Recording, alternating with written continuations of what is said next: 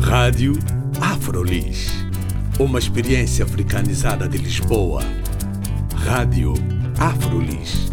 O audioblog onde podem saber mais sobre afrodescendentes a viver em Lisboa.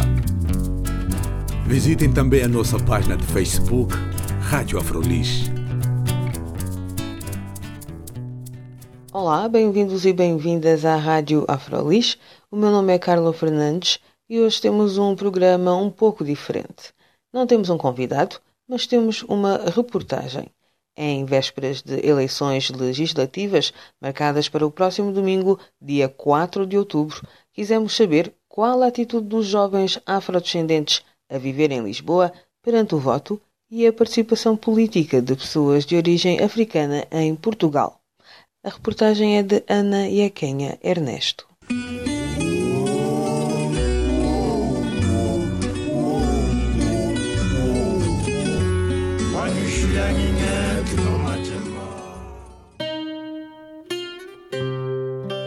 No Jardim da Amadora juntam-se muitas pessoas.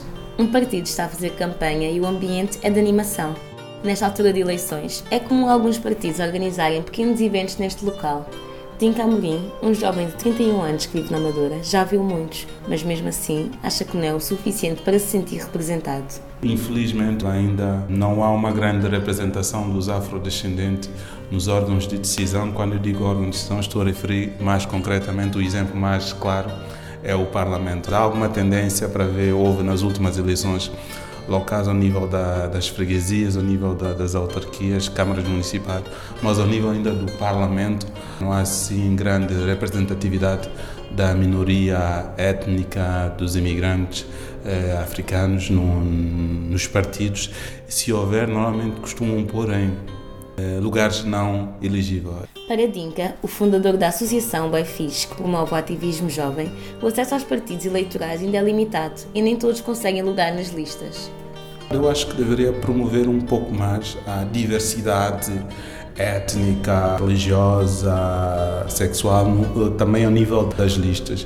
E para que isso possa ser feito, é necessário também que esses partidos possam mostrar uma abertura em acolher a população afrodescendente ou não só. Os partidos também se fecham entre si, não é? Há necessidade de haver uma maior aproximação.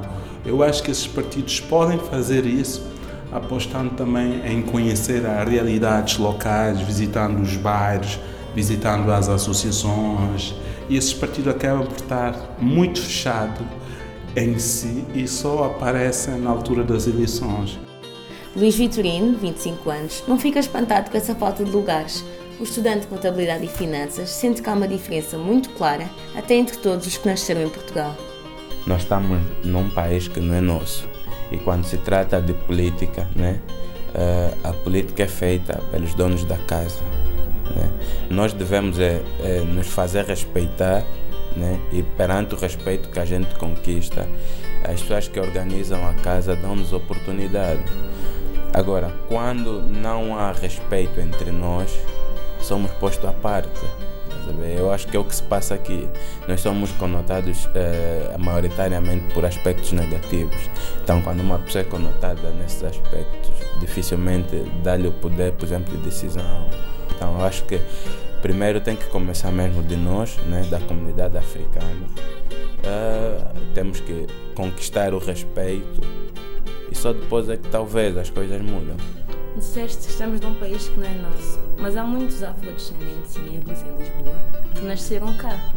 Sim, nasceram cá, mas nós sabemos que quando se trata uh, de nacionalismo, vai-se primeiro pela raça, pelas origens. Para Luís, há mesmo uma falta de interesse em falar dos assuntos das minorias.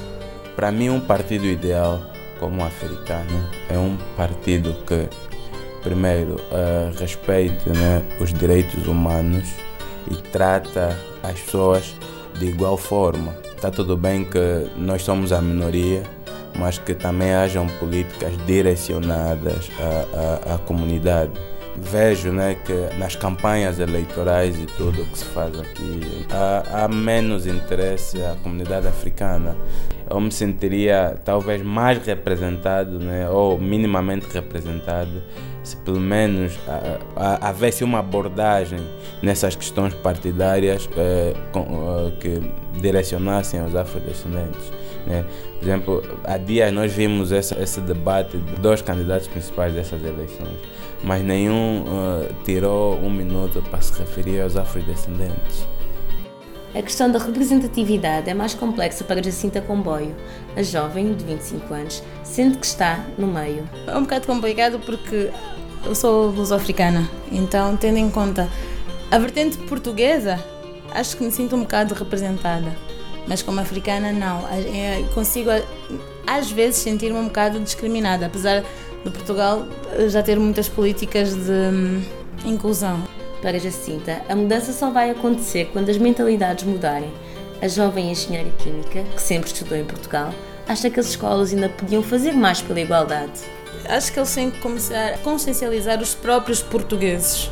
Nós somos sempre, vamos ser sempre imigrantes para os portugueses, nunca vamos ser portugueses. Uma medida muito importante era, não sei se talvez nas escolas, eh, nos trabalhos, começarem a consciencializar as pessoas de, de, que somos importantes. Não somos todos brancos, mas somos todos portugueses. Ou então, não sou portuguesa, mas eu estou em Portugal, eu resido em Portugal, eu ajudo Portugal a crescer de uma forma ou de outra. Então eu sou importante como tu. Já para Citia Neto, a solução é ter pessoas comuns na política, pessoas que compreendessem aquilo pelo que as minorias passam. A estudante de Direito de 27 anos queria apenas um partido que saísse do papel partido que representasse pessoas reais. E a forma uh, desse partido representar pessoas reais é dentro desse partido ter deputados, ter eh, os membros, tem de ser pessoas reais, pessoas que têm de ter contato direto com as comunidades que defendem. Alguém que nunca foi uh, a um bairro social, Alguém que não anda de transportes públicos, que não é afetado pelo, pelas greves ou pelas drogas no bairro social, pela gravidez na adolescência, não pode representar. Alguém que não tenha algum tipo de experiência direta com esse tipo de situações não pode representar, porque tudo o que a pessoa sabe eh, sobre esses assuntos é, são relatórios, são, são dados estatísticos não correspondem à realidade. Então não me sinto representada. Mas para Dinka, o problema da representatividade não termina por aqui os jovens afrodescendentes também não se parecem importar pela política.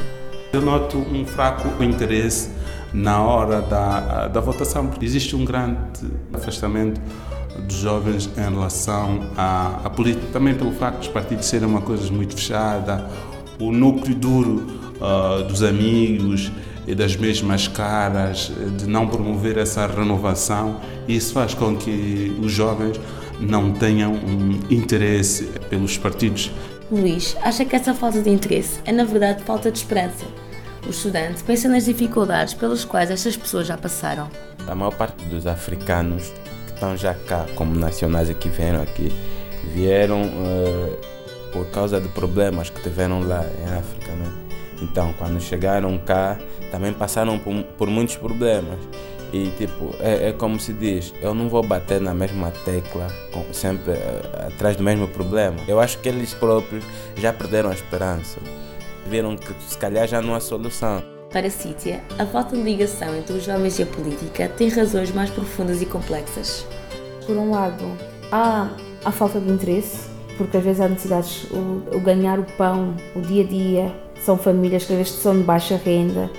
Então, para uma pessoa sair da sobrevivência e para estar afiliar é preciso ter um empurrão extra. Um adolescente, por exemplo, não é? vai fazer 18 anos às vezes, não, não, não vai conseguir ir para a faculdade, está à procura de um emprego, então se calhar entrar num partido ou numa associação pode parecer que ele está a perder tempo. Uh, e por outro lado, há o sentimento de pertença. Muitos jovens uh, e adolescentes estão cá, nasceram cá, cresceram cá, mas não se sentem portugueses de primeira porque a sociedade diz isso, porque tem o, o fator cultural também, o fator família, não é? Porque apesar de estarem em Portugal, têm um, um, meio em que as festas são diferentes, as músicas são diferentes, as conversas são diferentes, às vezes até há uma língua diferente dentro de casa, então há um misto. E os jovens estão mais ou menos meio, meio perdidos. Eles não se sentem portugueses, então não sentem de certa forma também a necessidade de participar ativamente.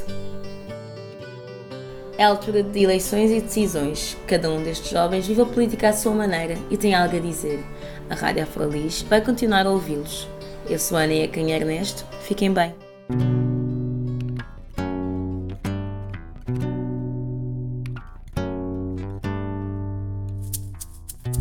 E assim foi o nosso programa especial sobre a atitude de jovens afrodescendentes a viver em Lisboa perante o voto e a participação política de pessoas de origem africana em Portugal. Meu nome é Carla Fernandes. Até à próxima.